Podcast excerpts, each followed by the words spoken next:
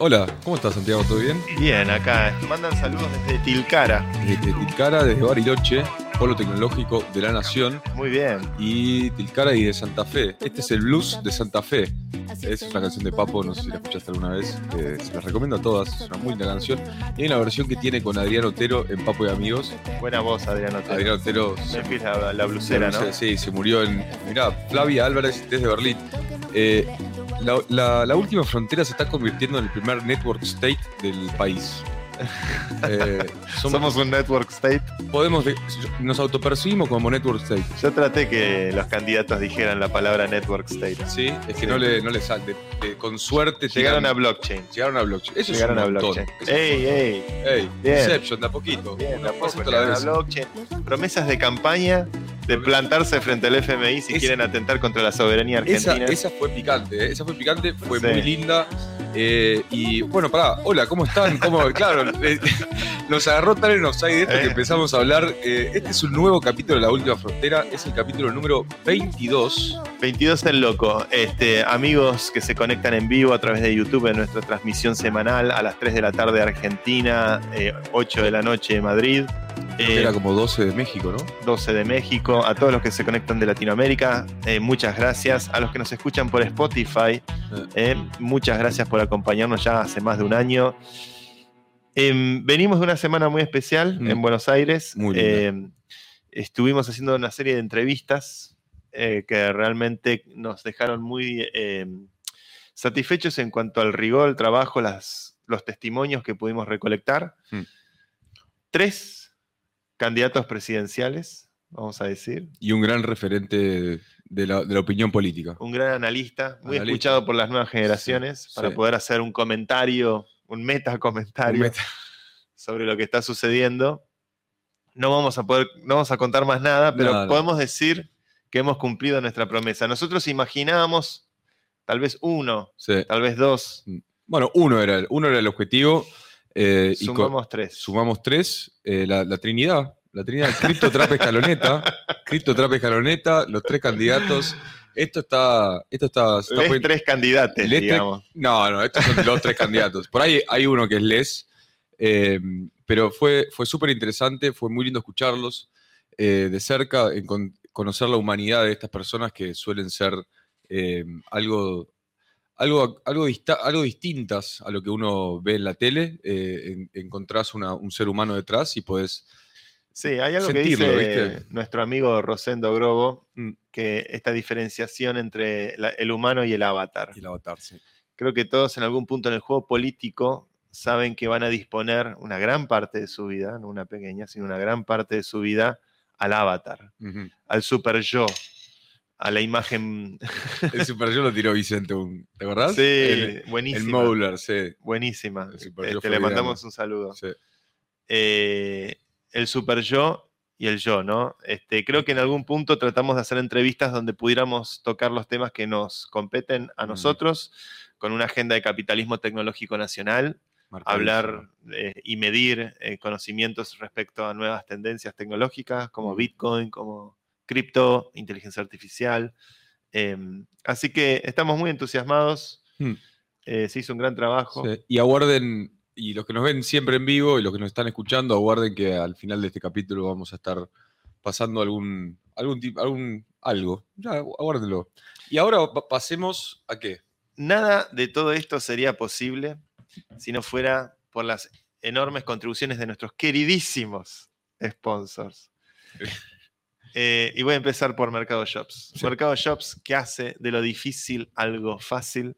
Si usted, señor, si usted, señora, está pensando en comerciar y vender a través de Internet y quiere hacerlo sin tener ningún tipo de riesgo upfront, sin pagar ningún tipo de suscripción, solamente a comisión, puede usar Mercado Shops. Mercado Shops eh, cuenta con eh, toda la infraestructura de Mercado Libre, Mercado Pago, Mercado Envío, Mercado Todo. Así que Esa es buena, ¿eh? Mercado, Mercado Todo, Todo. es muy ya buena. hay uno registrando Mercado Sí, Todo. mercadotodo.com.ar, ¿viste? Se adelanta. Pero bueno, gracias a nuestros amigos de Mercado Shops, este, si estamos pudiendo hacer estas entrevistas Mm. es indudablemente gracias a- a- al esfuerzo de nuestros auspiciantes.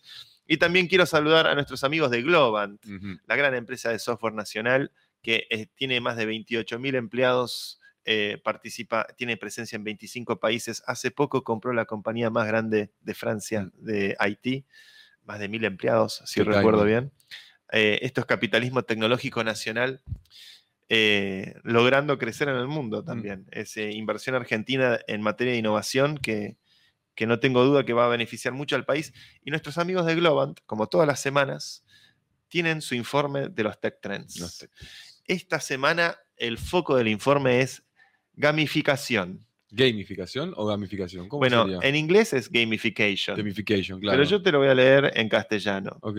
Me parece que, sí, podría decir gamificación, sería ya Gamificación. una cosa spanglish Pero- rara. Sí, pero igual es gamer, ¿viste? Es Es gamer. gamer. En castellano sos gamer, no sos gamer. Me gusta igual la, no sé, gamificación. La gamificación. suena, como, suena como mafialización. bueno, eh, escuché mucho la palabra eh, feature. ¿Feature? Feature, no. Un, Claro, un- feature. Un, feature o, o un Feature, feature Feature. está buena. o, está o una buena. cal. Una cal, Una, ca- una col. Una- Una, cal. Una, un col, un col. una, cal. Una, Buenísima. una cal. ¿Has escuchado eso? Buenísima. Eso es porteñismo al mango. Sí, a tope. A tope. Eh, bueno, nuestros amigos de, de, de Globant hacen referencia a la, a la gamification. En mi época se llamaba gamification hace 15 años, que tiene que ver con la próxima experiencia en la nueva era de los fans. Están muy Mm. enfocados con todo este tema. Ya veníamos hablando de los estadios inteligentes, la realidad aumentada. Eh, creo que lo que tiene que ver con la gamificación es todo aquello que genera un incentivo Mm. que transforma o genera un, o impulsa un comportamiento determinado. ¿no? Mm. Los sistemas de puntos, por ejemplo Sí. la sociedad este, del dinero es, un es una forma de gamificar ¿no? o de Sí. gamificar eh, la- el comportamiento de las personas o las, las de- la relación con las deudas. Em, Bueno, la teoría del juego se puede aplicar a todos los parámetros de la vida. ujú, Podés decir incluso que la vida es un juego y ujú. por eso ir desbloqueando cosas también es, es objetivos. A ver, cada uno que, que emprende en alguna, en algún, en cualquier disciplina, en cualquier em- emprendimiento también, te vas poniendo pequeños objetivos que son como los pequeños checkpoints y Sí. lo podés, lo podés, podés podés crear una narrativa gamificada de tu vida. Es, Eh, eh, hay un famoso filósofo holandés llamado Johan Huizinga, alguna vez he mencionado este libro, Homo Ludens, eh, que hace referencia a que toda institución es una forma de juego. Mm. La institución financiera el dinero, es un juego de puntos. El teatro de la política, la, Mm. la institución legislativa, es una a play, como una cosa más Sí. dramática, pero también un- una suerte de make believe, como Mm. una especie de sometimiento a la imaginación Mm. o, o, eh, un lugar de creencia intersubjetivo donde todos creemos una verdad determinada, o mejor dicho, una ficción determinada que vamos a adoptar como si fuera una verdad. Y, y esto, y esto es el tech trend de Global. Qué bueno. Me es el anexo. me encanta. Me encanta, Es el anexo. me encanta que haya ramificaciones filosóficas en los tech trends porque es, Es interesante. Está buenísimo. Yo creo que Globant hace un informe espectacular en lenguaje Sí. de negocios este, y me parece que muchos de nuestros oyentes quieren, obviamente, acceder a ese informe y van a encontrar información este, acorde a la gamificación. En la web- época de la Web 2 se hablaba mucho, en la Mm. época de los juegos móviles se habla mucho. Bueno, acá el Play to Earn, cu- cuando apareció también, llevaba un poco de esa lógica. eh, pero bueno, no perdamos la filosofía. Eh, No perdamos nunca. Que es, Tenemos una, una semana, eh, la verdad que con varios temas de agenda han ocurrido algunas situaciones eh, emocionantes. Hmm. ¿no? Acá somos grandes defensores del reino del sur, la civilización austral, la civilización austral, que, que conquista a fuerza de goles y abrazos. conquista fuerza de goles y abrazos. No necesita invadir, va directamente a los corazones de la gente. Te toca la varita ahí directo. eh, y ahí en la. ¿Qué, vendría a ser eh, el reino de Bangladesh? Y es, el- es el ulti- la última adquisición de la civilización. el último acquisition. Eh, sí, pero encima no es una adquisición, perdón. Es, es, el, es el último país, es, la un- última sociedad que se adhirió Voluntariamente. voluntariamente. Yo elijo Esto- ser de yo- acá. claro, yo elijo creer, yo elijo Sí. creer en la civilización austral y Bangladesh. La, la- la conquista del capitalismo tecnológico nacional es en reversa, no es impuesta. No, es es impuesta. ganada a fuerza de abrazos y goles. Es- y los abrazos y goles son esa fuerza gravitatoria que te lleva hacia eso. Espectacular. Sí. Estuvo el Dibu Martínez, Dibu Emiliano Martínez, Que la, que la FIFA lo Que quiere lo, que lo censurar. la FIFA. la FIFA lo La quiere FIFA. censurar. Escuchame, Acá Fantino, ¿estás loco vos? Necesitamos al Diego, Lo loco. que facturaste con el chaboncito Sí. haciendo así la- las remeritas se, que se, se venden. puso la de- se puso la remera de, de un equipo de, la C Nacional. ¿Dónde, esto, ¿Dónde está el Chiquitapia cuando lo necesitamos? Bueno, estuvo cuando lo necesitamos.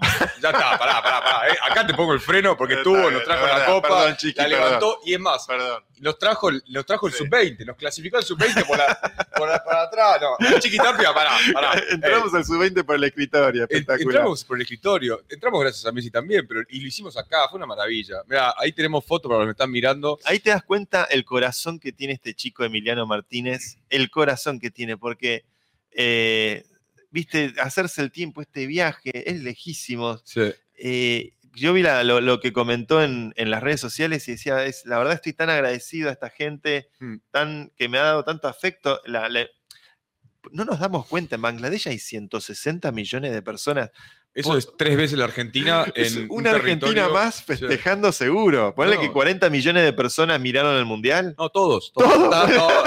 ¿Viste lo que era la calle Bangladesh? O sea, ¿Te acuerdas de los videos de la calle? Era, más era gente como el el Mundial en Bangladesh que que la Argentina. Sí, sí. Pero por eso somos una civilización. Uno elige ser argentino. No, es mágico. el siglo XXI es el, es el sueño argentino, no el sueño americano. Es Ay, el sueño sí, sí, argentino. lo, lo creo cada vez más. Sí, yo lo, yo lo siento, ¿no? Es que lo siento en la- Yo lo en siento en, el, en el cuerpo, lo siento en todos lados. Y, y una cosa que también escuchamos eh, en estos días fue el optimismo, ¿no? Encontramos optimismo en, estas personas que hemos logrado conocer y que has, logrado- has podido entrevistar. Vimos optimismo. eh, Hay y- optimismo. hay optimismo, ¿viste? sí. Eso, como que hay, Eso- hay un cambio ahí. hay, hay- es, es lo políticamente incorrecto en Argentina ser optimista. Sí. eh, pero bueno, eso lo hace atractivo. Porque la verdad. Eh, eh, Pará, ¿por qué te, te No, no sé por qué me reí, me tenté, boludo. Llevamos varios días juntos produciendo estas notas. La verdad que venimos trabajando. Queremos mandarle un saludo muy especial a, a Lucho y a A Lucho y Lucía. a Lucía, sí. Eh, que tienen la productora Fiera. Sí, Luciano Pozzi y Lucía Lopreyato, la verdad que son, somos eh, un equipo, somos una banda de rock eh, donde ellos están tocando la batería y el bajo, ¿no? O, Sí. o algún, el, o el triángulo, Sí. no sé, pero Qué bardero, la batería del bajo está bárbaro. el triángulo El el triángulo y el toc toc. ¿viste? ¿Te acordás del toc toc? Que te dieron dos palitos y te hacía tocar. Yo en la primaria quería agarrar el triángulo, eh, era, Sí. De vuelta a la Trinidad. La Santa el Trinidad. Boludo, la Trinidad está en todos lados. Está en todos lados. Está en todos lados. Está en todos Eh, lados. pero sí, estuvo Dibu. La verdad que me, me encantó eh, lo de Dibu. Eh, me parece que, que hayamos generado eh, tanta alegría en tanta gente más allá de nuestras fronteras. Habla de algo positivo en nuestra cultura eh, y la nobleza de- del Dibu de haber visitado Bangladesh. Mm. eh, la- me imagino la- con el amor que lo habrán recibido. Sí, sí. es- ahí el Dibu. Una cosa también que tenemos que, que pensar es cuándo va a ir Messi a, a Bangladesh. ¿Cuándo? Porque hay, hay un partido, ¿no? Había, se había decía en febrero que el Chiqui había negociado un partido Sí, contra Deportivo Bangladesh. sí, no importa. Eh, Que, vayan a lo Diego cuando jugó el, el Napoli en ese Fueron a estacionamiento. jugar a Indonesia y fueron a jugar a China al cumpleaños de Xi Jinping. Sí, a Taiwán. Sí.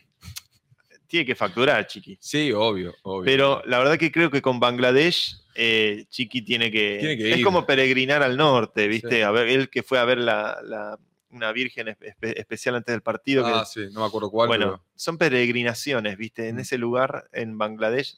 Ahora, no sé si están dadas las condiciones de, De seguridad. seguridad, Ya en China, que es una megapotencia autoritaria con todos los dispositivos de seguridad que te puedas imaginar, Sí. este, tuvieron un tembladeral con el arribo de la selección argentina. sí, ve- 20.000 personas en el aeropuerto. Sí, 20.000 personas. O sea, Scaloni diciendo. Sí, ¿te, te acordás de ese video? Scaloni, para los que están mirando el video. Eso, tenés el buzo puesto nada más. No se ve tengo el buzo puesto. Me traje de la Scaloni. La escaloneta, con las dos estrellas que la usó en la final del mundial. La Es la, es la de. no, eh, es la de Bien. Scaloni. Eh, bueno, a ver, vamos a saludar un poco acá al, al chat, si te parece. Dale, ¿qué cuenta el chat? Eh, el chat, acá, mira, Rodrigo Juan tira: Argentina te- no te invade, te subís a la escaloneta. Ahí eh, va. me no te gusta. invade, te subís a la Te subís a escaloneta. la escaloneta. Y Mark Mark, el capitán de la selección de Bangladesh de fútbol, juega en Sol de Mayo, Vietma, Río Negro. Eso No te es- puedo creer. eh, pará. Mark, por favor, confirmame eso porque Sí, lo acabo de a tirar. mí me suena haber leído esto en, el- ¿Sí? en la radio o en algún lado haberlo escuchado. Si es eso, ya nos están invadiendo. Sí.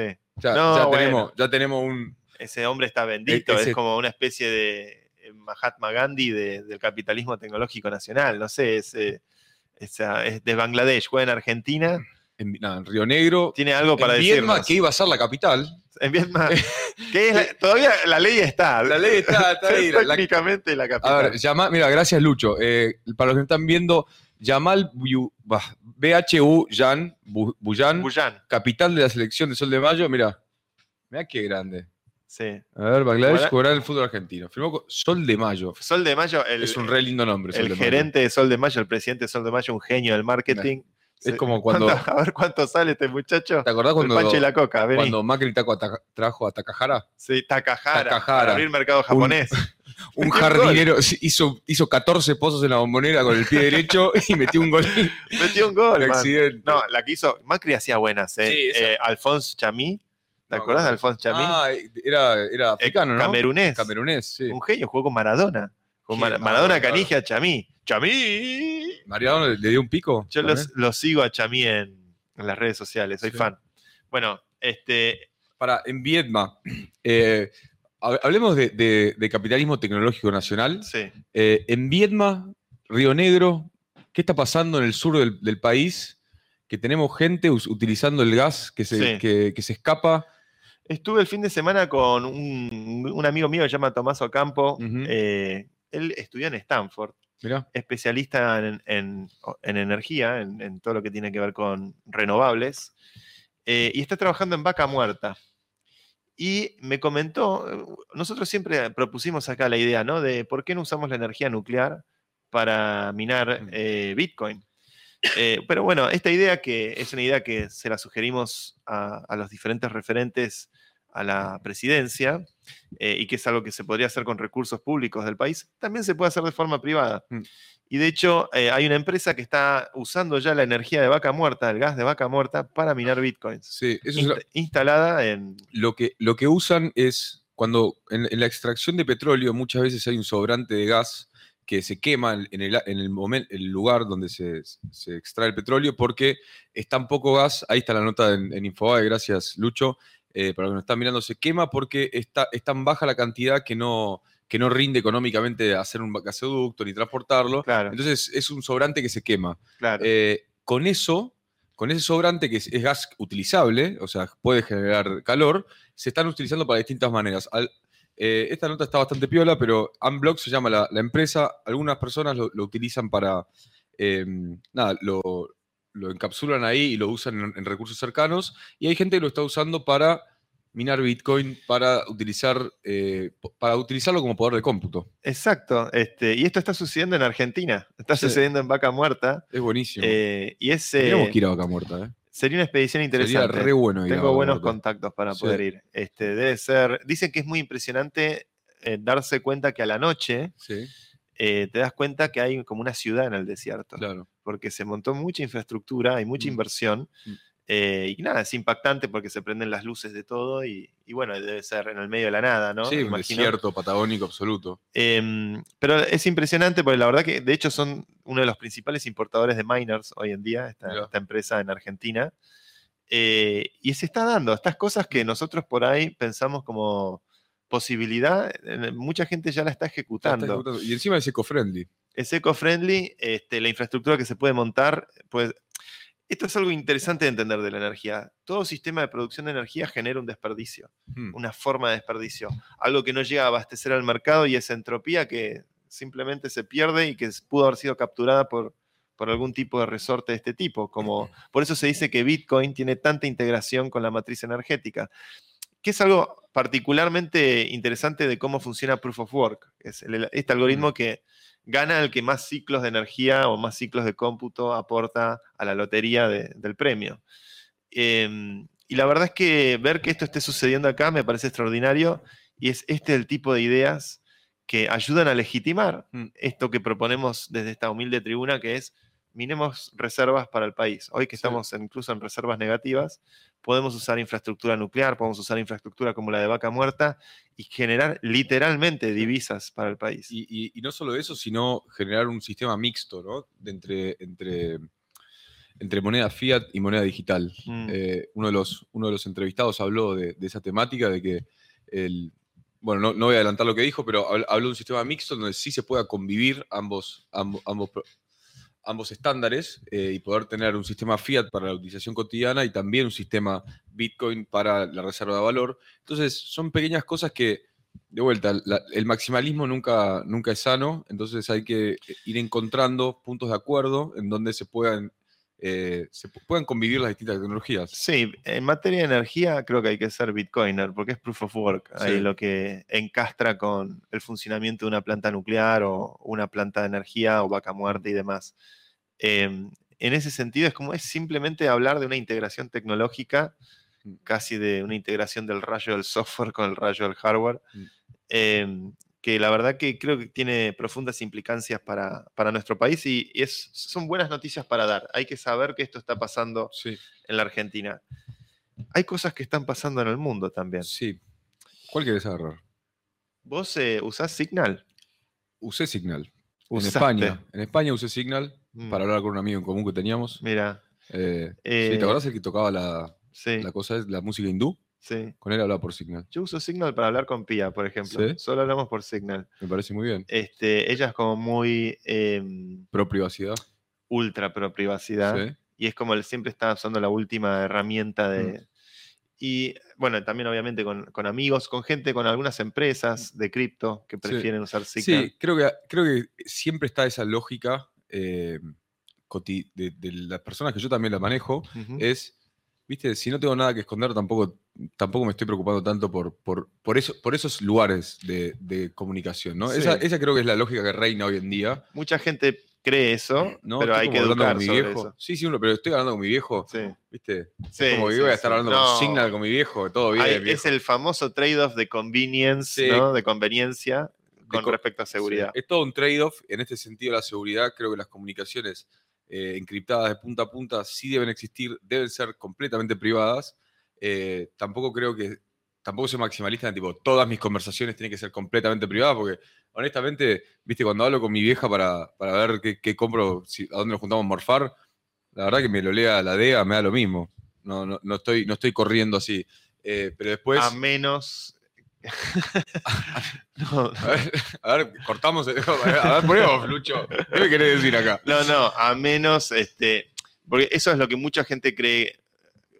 A ver, lo que es lo que miran las, las agencias de seguridad. Hmm. Las agencias de seguridad hay que saber que no es que están completamente invisibilizadas Hmm. a nuestras conversaciones. Obviamente, Facebook, por ejemplo, WhatsApp tiene end-to-end encryption Sí, hoy en día. todo en su todo en su servidor y, hasta, y andás a ver si no tiene un backdoor. Hay una, la historia de, de nacimiento de Signal es interesante. La historia de nacimiento de Signal eh, es una empresa donde uno de los ex fundadores de WhatsApp Mm. Decide donar 50 millones de dólares para hacer una non-profit que haga un sistema de mensajería. Porque dice que automáticamente al construir una compañía for profit, esa compañía tiene que estar sujeta a las leyes eh, de, de- de la jurisdicción en la que está operando y en última instancia esa jurisdicción va a exigir que haya una suerte de backdoor Sí. en caso de tener que necesitar a los, entrar a los mensajes porque hubo un crimen, porque hubo una causa judicial, porque hay algún, algún tema a resolver. Un backdoor técnicamente, ¿qué es para la gente que nos está escuchando? Un backdoor es una forma de acceder a los datos eh, que solamente un grupo privilegiado de personas tiene conocimiento de cómo usar. Es una suerte de forma de poder desencriptar, una llave maestra o algo que te hace acceder a la información. eh, y por lo general, el debate con, con respecto a los backdoors, una de las críticas que se le hace a WhatsApp es que tiene un backdoor, Mm. Eh, que lo administra la Facebook o Meta Corporation. Mm. Eh, y ese, ese, ese filtro este, o ese backdoor obviamente está sujeto en última instancia si el FBI o si alguna causa judicial o si alguna cuestión eh, impulsada por un juez lo requiere, Mm. se accede a la información. Mm. En el caso de Signal, en el caso de Signal, em, la encriptación es encriptación estándar, no hay ningún tipo de encriptación especial. Una famosa regla de la encriptación es no uses tu propia encriptación, usa la encriptación que usa todo el mundo. Signal está hecho con estándares abiertos, es, un software hecho de código abierto y está construido por una, una fundación o una organización sin fin de lucro. Y uno de los fundadores de WhatsApp, cuando se va después de que Facebook compra la compañía, quejándose sobre las prácticas de Facebook con respecto a la encriptación, eh, decide donar 50 millones de dólares en Signal para poder construir esta alternativa de código cerrado. Bueno, hubo un debate recientemente muy interesante sobre si estas aplicaciones pueden tener o no, o no deben tener backdoors de acuerdo a las exigencias de los gobiernos. Y esto particularmente ocurrió en, eh, En In- Inglaterra. En UK. Inglaterra, Sí, en salió una regulación. Backdoor tuvo, tenía Sam Bankman Fried en FTX y se llevó toda la guita. Eh, Claro. ¿Te acordás? Ese es el riesgo. Ese es el riesgo. La- la- los sistemas descentralizados Mm. eh, se auditan y su código está corriendo de la misma manera en todos los nodos, garantizan de alguna forma eh, que no se rompan esas reglas o que no haya, o si hay algún backdoor, bueno, son los, los famosos hacks que, mm. que ocurren, que generan un estruendo o que generan un problema económico. Bueno, entonces lo que pasó en UK fue que, que están queriendo sacar una regulación sobre las comunicaciones a nivel general, las aplicaciones de comunicación, y la regulación, yo agarré el, el- el bill, son 240 páginas, esta vez no lo leí, eh, es demasiado para leer. ¿Ese es el indictment de, como del No, gobierno? ¿Cómo no, sería? es, es Ah, como el proyecto de ley. Es un proyecto Es un de ley. de que tiene tres, tres, tres verticales, que ni ideas, bueno, ahí Lucho puso en el Channel 4 News, Ahí está. eh, sí, lo, lo que hablan. Em, básicamente lo que propone el gobierno y lo que la, que es- creo que es la CEO de, de, de De Signal, Signal. dice es, esto no podemos poner backdoors porque si, el Scotland Yard, que es el servicio de inteligencia inglés, puede entrar, también puede entrar Hamas, puede entrar grupos terroristas, pueden entrar hackers a, buscar información. Entonces, eh, lo que dice con justa causa la, la CEO dice, o sea, si queremos que sea encriptación de comunicación privada, no puede haber backdoor porque nadie asegura que por ese backdoor no entre otra persona aparte de lo que nosotros queremos. Eh, Claro, el DOR es el mismo para todos. Claro, y, y si puede entrar una persona, puede entrar otra, ¿viste? Es como que un cerrajero puede abrir muchas puertas, no es que hay solo un cerrajero para, Claro. para todo. Entonces, eh, acá hay una discusión grande y lo que, y lo que argumenta muy interesantemente esta, esta señora es que... eh, Meredith Whittaker. Meredith Whittaker eh, lo, que, lo que dice es los, los- las grandes potencias autoritarias, haciendo referencia implícita a China y a Rusia, están esperando que una democracia liberal habilite este tipo de sistema de vigilancia, o sea, habilite que, regularice un, backdoor a todos estos tipos de comunicación para después justificar su propio accionar. Entonces, eh, tiene un sentido muy, muy, individual, no individualista, perdón, muy soberano eh, su, su- posición. Ten- tenemos, creo yo, que deberíamos eh, abogar por estas ideas, porque que esté la opción, ¿no? Viste, como arrancamos hablando de que hay un, hay un trade-off de comodidad, pero la opción tiene que estar, la opción de, de poder comunicarte, eh, viste, sin, sin interrupción, sin interrupción, no, sin que nadie te pueda eh, saber lo que estás hablando y ese nivel de privacidad, tiene que poder existir en el mundo digital y no tiene que requerir de irte a caminar al campo como la vieja película de la mafia, ahí te salían a caminar Sí. eh, y te, te- te hablo en voz baja con el diario en la boca, ¿viste? Este, el teléfono satelital se usaba. Sí, En la época de Pablo Pablo Escobar. sí. Pero bueno. Este berraco, berraco. Uy, Dios, esa serie. esa serie fue espectacular. Espectacular, Espectacular, buenísima. espectacular. Em, Esto no es una amenaza, esto es una notificación. Esa es re picante. No es una amenaza, es una notificación. Perdón, em, a lo que puede acceder un juez en el caso de algo como Signal es, en todo caso, al entramado de llamadas. Es decir, qué línea llamó Sí. a qué línea. Eso pasó con. Hace poco. eh, Con Estiuso. con- no. no, no, no, con el de, con, con el de Binance. ¿Te Ah, acordás que al de Binance le dijeron, che, estuviste, hablaste con estos, hablaste con estos, tenías un grupo con tal y tal, eh, le salió en, en la, en tipo en la, en la court order, le salió. Sí, el cruce de llamadas de Sí. Signal. eh, No te sea, dice qué escribió, ni no te dice qué hablaba, pero te dice, che, hablaste con esta persona cinco veces en un día y realmente esta persona hizo esta acción. sí, ¿Qué onda?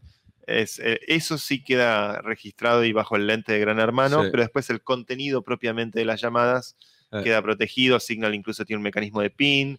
Signal tiene un mecanismo de mensajes que autodesaparecen también.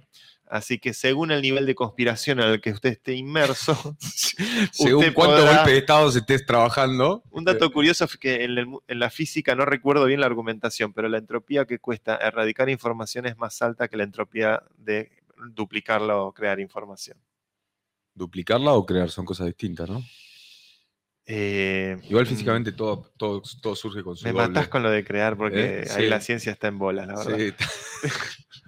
Pero copiar información cuesta menos entropía que borrar anything. información. Sí, Borrar información cuesta más entropía. sí. Y, y bueno, con lo de la vigilancia, ya acá tenemos, hemos tenido casos y hemos tocado eh, el tema de la vez pasada de la CNB, el hackeo de la. CNB, eh, la ciberseguridad es una cosa muy importante, es un tema que eh, hablamos también con estos, con, con- con los entrevistados para poder pa- ver su Hemos posición. tocado el tema de la ciberseguridad. hemos tocado el tema de la ciberseguridad.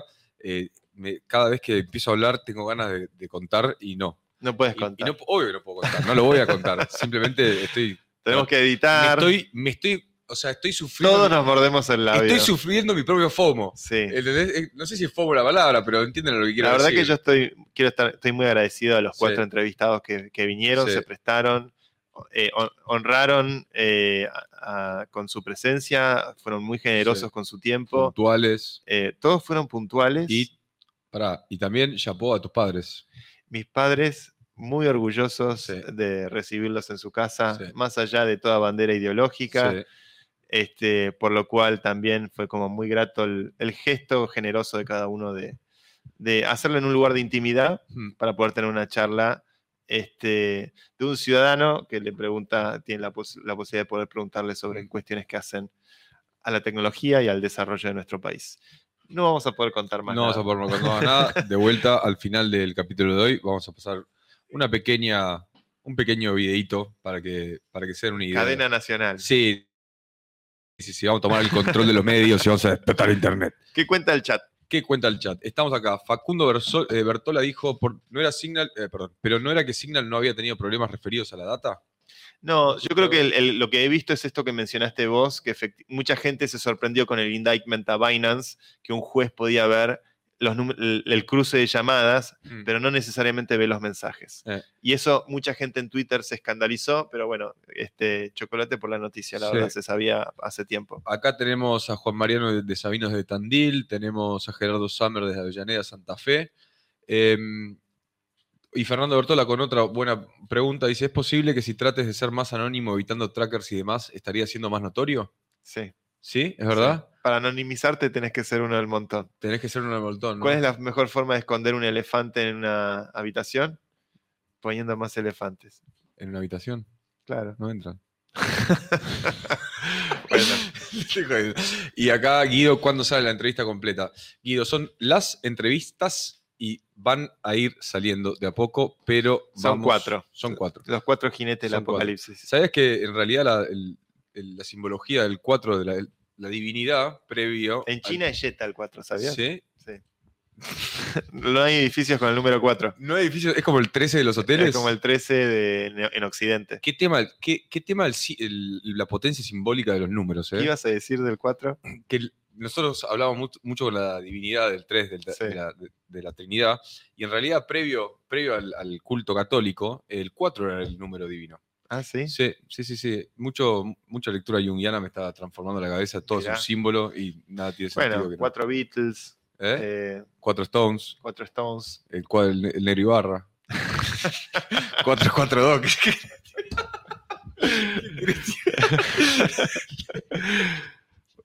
Volvamos a nuestro eje. Bueno, hablando, Volvamos al eje. vol- eh, el tema, igual, el tema de la Ah, semana. el tema de la semana. el tema de la semana, el tema más explosivo. Salí campeón de Jiu-Jitsu. No. Eh, Pará, pará, no. tiene que ey, ver. Eh, acá el camarada Ordóñez, mientras se está poniendo de moda el jiu-jitsu de forma internacional, con el gordito Elon este, y Zuckerberg eh, yendo a pelearse, a toquetearse con Lex Friedman. Send me location. Send me location. Send me location now. Eh, Mark, send me location Zuckerberg. Mark, sí. ¿Cómo está el jiu-jitsu de moda? Y acá tenemos el orgullo eh, de tener un campeón, Un campeón. nacional de jiu-jitsu. Campeón, sí, argentino máster en la categoría 30-40, 83-88. Mi primera vez que compito en cinturón blanco. Gané tres luchas. Las tres que luché las gané, dos por puntos y una por sumisión. Primera por competición. sumisión. Primera, los nervios, una Wow. cosa, no sabes lo que, lo que cambia. Había una frase de Bonavena, que creo que era de Bonavena, grande, que decía, todo te, todo te habla, viste que hablaba medio Sí. así, eh, todo, todo, te, todo está contigo, pero subís al ring y estás solo. Y es verdad, estás Subís ahí y adentro estás solo. eh, y estás solo. Y, y es muy loco porque eh, nunca lo había experimentado. Sí había competido, había jugado al rugby, había tenido como experiencia de competición de semi alto nivel, pero esto fue, fue una cosa muy, muy, muy distinta. Terminé con los antebrazos duros, no podía ni entrarme los. Ah, ¿Cuándo arrancaste a hacer jiu-jitsu? Arranqué a mitad de febrero. Mitad de febrero. 14, el día de, ¿Sabes cuándo arranqué? El día de los enamorados. 14 Mirá, de febrero. Eh, Ah, mirá, ahí están subiendo. Ahí Mirá. va, esos son Eso es la final, videos. ¿ves? Eso es la final. Ahí lo derribo, ahí hago, hago dos puntos por el derribo. A esto yo arranqué perdiendo esta final y la di vuelta. Este es el primer. Esto, a esto fue el. pri- Mira, este video es el primero. Ahí estoy tratando de derribarlo, derribarlo. Ahí le agarro el brazo. Bueno, no, el anterior Lucho. El anterior Lucho era. eh, Bueno, no importa, ya está. Impresionante. Eh, pero sí. escúchame, eh, ¿Zuckerberg está en tu categoría? Eh, no por edad, creo.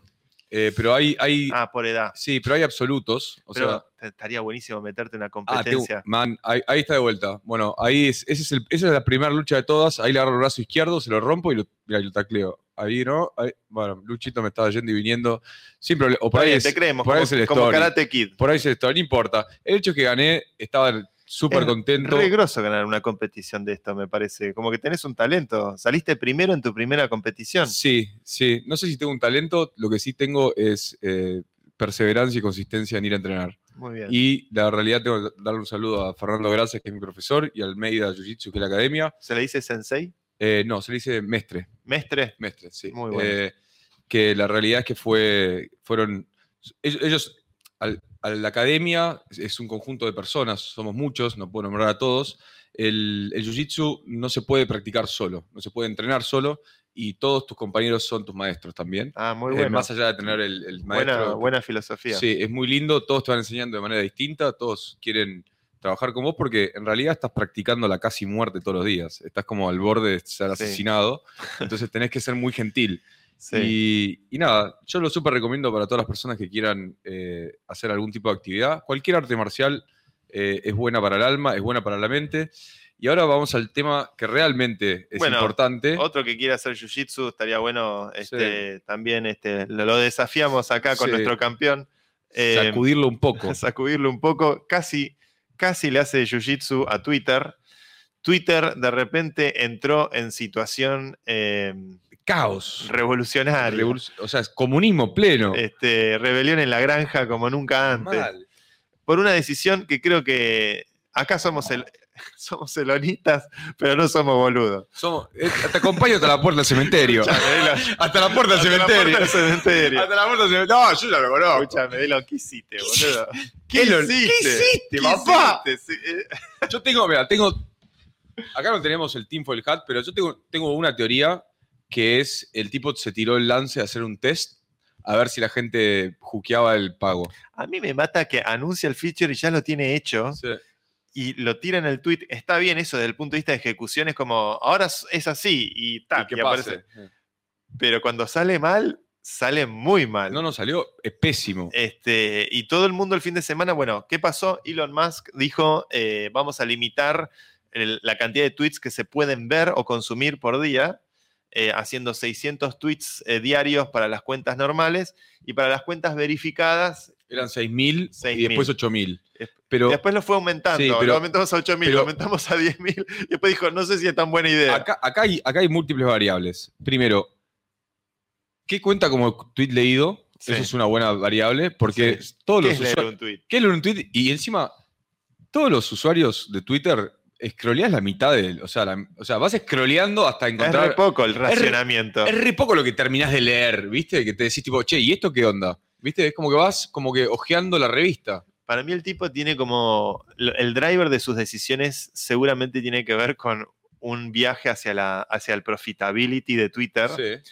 donde se dan cuenta que hacer rate limiting de la- del acceso a la base, obviamente baja el costo en servidores drásticamente. Y seguro hay una especie de cuenta mágica para que Twitter deje de ser deficitaria, donde el flaco dijo, bueno, limitamos los tweets así, hacemos pagar freemium, como va, está yendo en una cosa muy freemium, que en algún punto los 15 años de Web 2, donde aparecieron las redes sociales, donde el modelo principal siempre ha sido la publicidad, eh, nadie está acostumbrado a, a que haya un recorte en la información, a que se genere una suerte de escasez digital en la información que vas a consumir.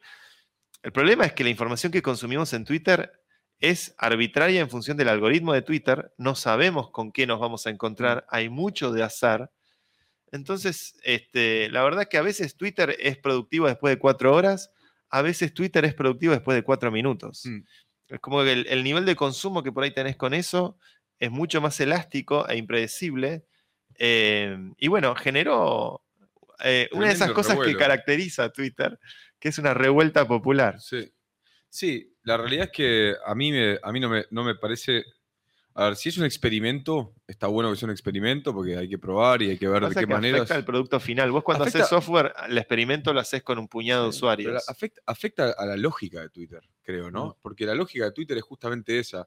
Estás ahí scrolleando, ves alguna noticia, ves otro, not- ves otro, te reís un poco. Si no, ahora de repente vas a tener que hacer una curación de followers y va a, ser, va, a parecerse más como a un Substack de, de cuentas. Sí. ¿Viste? Vas a tener que estar pagando para ver, vas a estar eligiendo muy bien. Entonces, como de repente hay mucho, hay mucho contenido que por ahí te encontrás, como decías vos, de manera aleatoria. Principalmente, para mí, creo que lo primero que se va es el humor. Mm, El primero que se va es el humor, porque decís, bueno, pará, basta de memes, ¿viste? claro. ¿Viste? Basta de memes, no, no voy a dar un Twitter un meme malo. ¿viste? Muy buena observación. Es como que se va el humor. Es, un atentado a, a la calidad expresiva. y, y es un atentado eh, a la libertad de expresión. Sí, Porque la estás limitando. Si estás Sí. limitando, no la estás permitiendo ser libre. sí, Eh, no, y no es que. la- los límites exigen creatividad, pero no, no aumentan la libertad. Acá Mm. vas a tener que ser más creativo y, y en realidad vas a poder incluso hacer ataques a las distintas cuentas, de mucho más dirigidos, dirigiéndole tweets, eh, tweets basura, tweets Sí, humo, sí, no, condiciona. y te condiciona y de repente te, te- de repente scrolleaste 400 tweets que no son nada para vos y te están bloqueando otra información. Entonces, para mí es un error, es un error. Espero que, que se recomponga, porque yo soy ironista, pero como todos, soy ironista hasta la puerta del cementerio. Eh, No, bueno, claramente eh, fue. Yo creo que él termina reconociendo que fue un error. Eh, ya creo que volvió toda la normalidad. No he visto nuevas quejas sobre el Sí. rate limiting y demás. yo te juro que ayer y hoy, sin chequear, eh, fui viendo menos. Ah, sí. Sí, porque dije, Pero te dice, te dice, te dice, sorry, your rate limited. No, no, puedes ver no, más. no encontré rate limit, pero yo empecé a usarlo menos. Fue tipo, ok, pasé del Ah, para ti a solo los seguidos, Creo que dieron marcha atrás. dieron marcha atrás en Sí, todo. sí. Yo, no sé, por suerte estoy menos consumidor de Twitter. Siento, siento que el contenido en Twitter ahora, no sé, es tal vez una impresión mía, pero hay mucho clickbait, hay mucha listita, hay mucho. Las Sí. 10 razones por las cuales podés usar ChatGPT para no sé Sí. qué. Y es como que es- todo eso me empezó a aburrir. Tanto exploit sobre el algoritmo y tan, un Twitter tan algorítmico y no tan social. Ujú. Obviamente me aparecen este, muchos colegas y amigos a los que sigo y demás, pero me parece que la cosa algorítmica por sobre la cosa social, eh, hay- siento una distorsión con respecto a lo que era Twitter. Mm. El otro día me acordaba con mi hermano del Follow Friday. Cuando Twitter empezaba, se hacía el Follow Friday. Bueno, Follow Friday para todos mis amigos, y arrobabas y no sé qué, y así todos podían descubrirse y conocerse.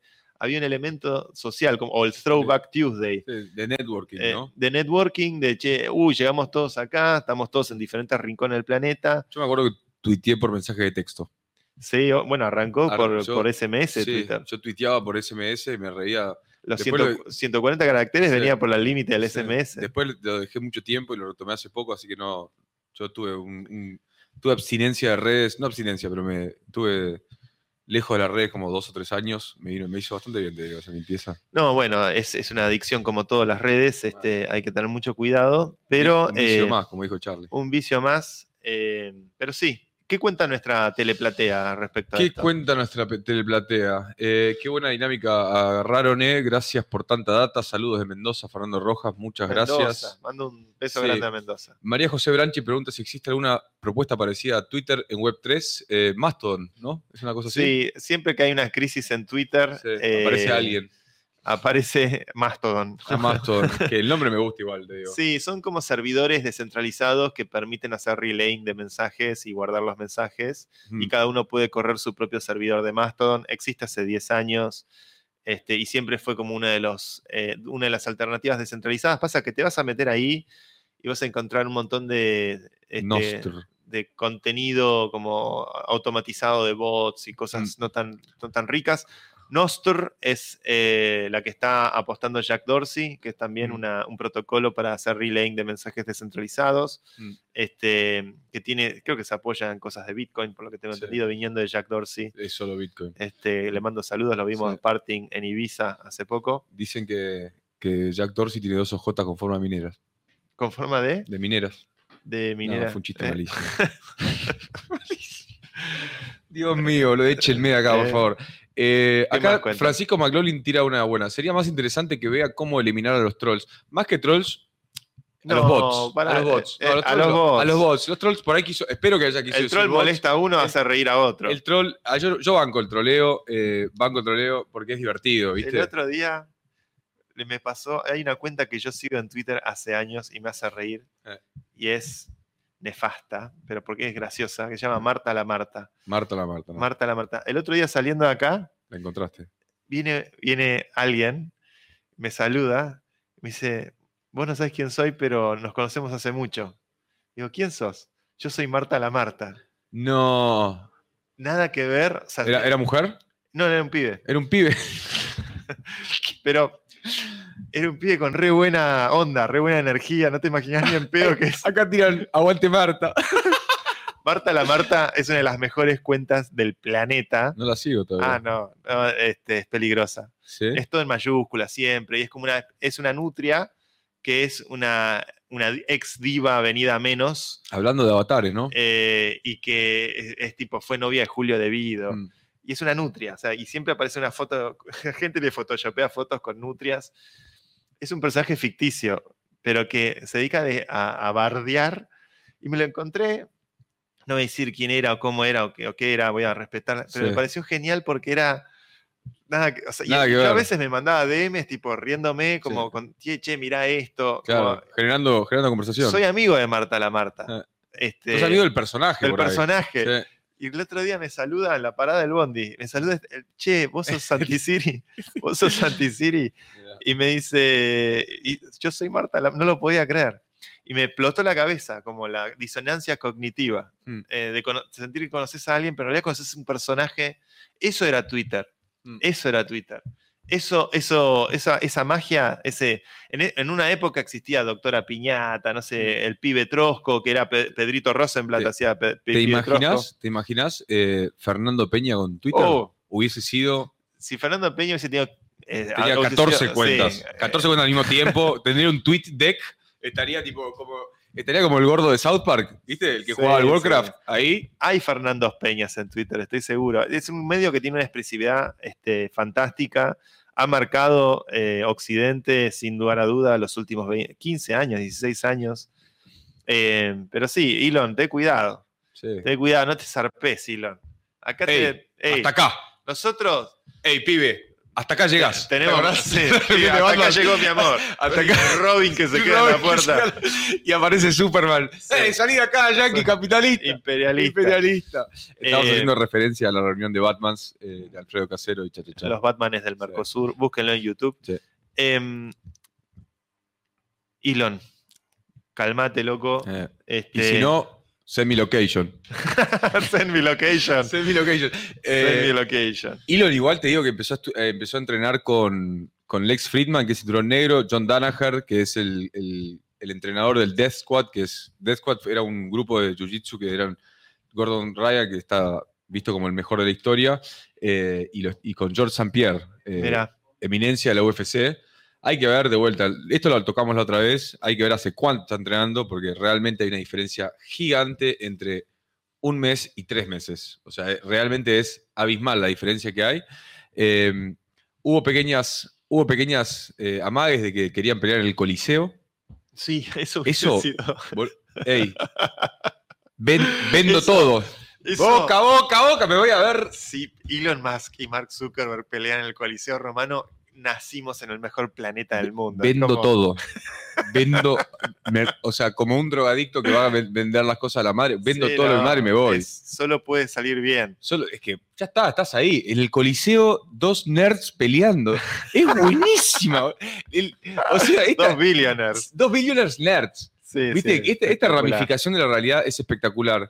Pero mm, me gustaría si me, si me puedo, si me puedo tomar el, el- el lujo de decir, ya faltando unos 5 o 6 minutos para el- la horita que cumplimos, eh, yo tengo un poquito de ganas de, de- de escuchar, de escuchar esas palabras que teníamos guardadas. Eh, las palabras haces referencia a. ¿No? Al videito que tenemos ahí Sí, sí, preparado. sí, al adelanto. Al adelanto. Eh, a la, adelanto. presentación.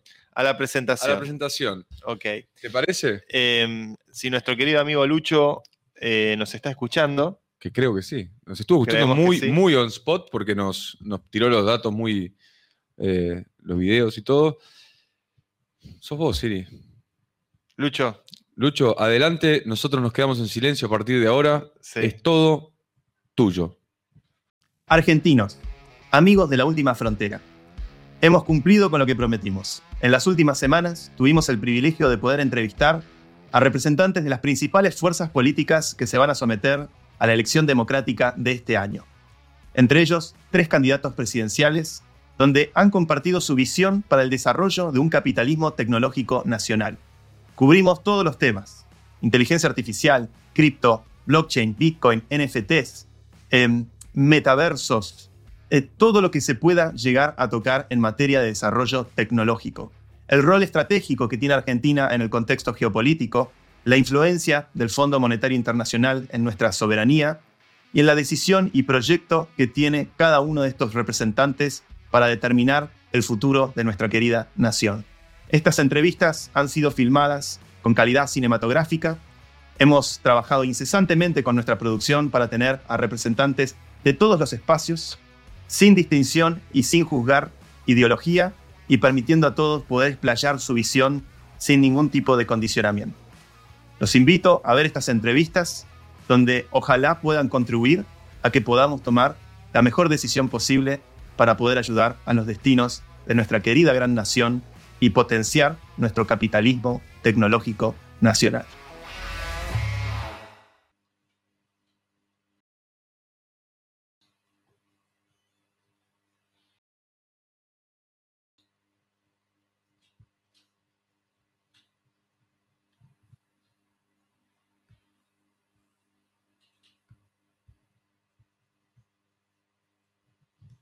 Wow. Bueno, bueno, bueno, bueno. Yo lo único que les quiero Tranqui, decir, eh, esto fue espectacular. Lo que les quiero decir es eh, Siri, ah, estamos con delay al aire, mira.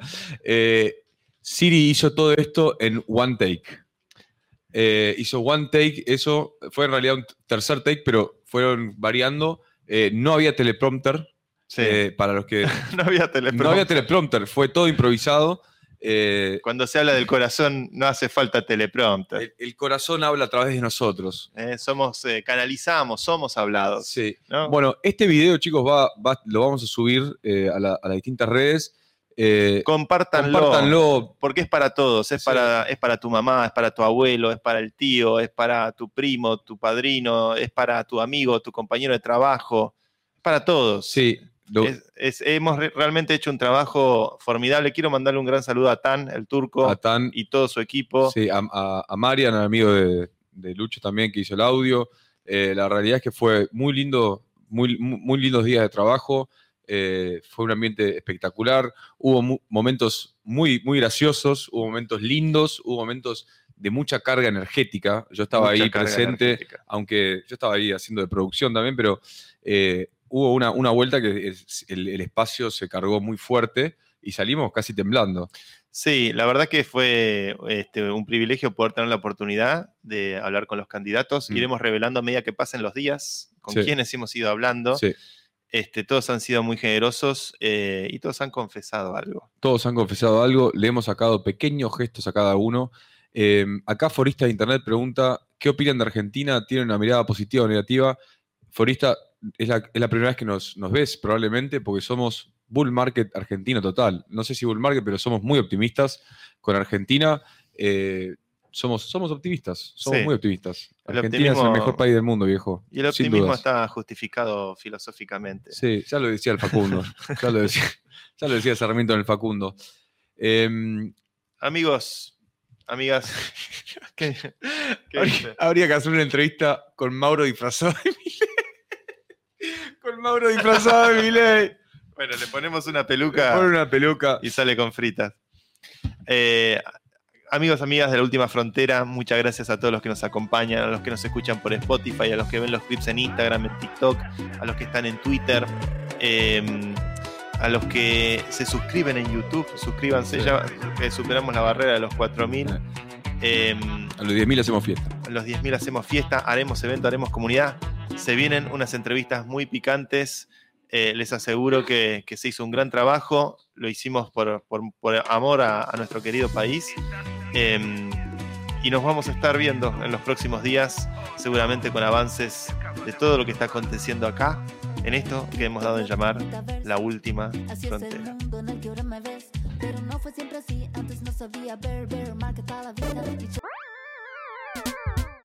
La Última Frontera, con Santi Siri y Mauro Ordóñez. Producción, Lucía Lopreyato y Luciano Pozzi. Desde el Bungalow Bangladesh al universo. Una producción de Fiera Podcast.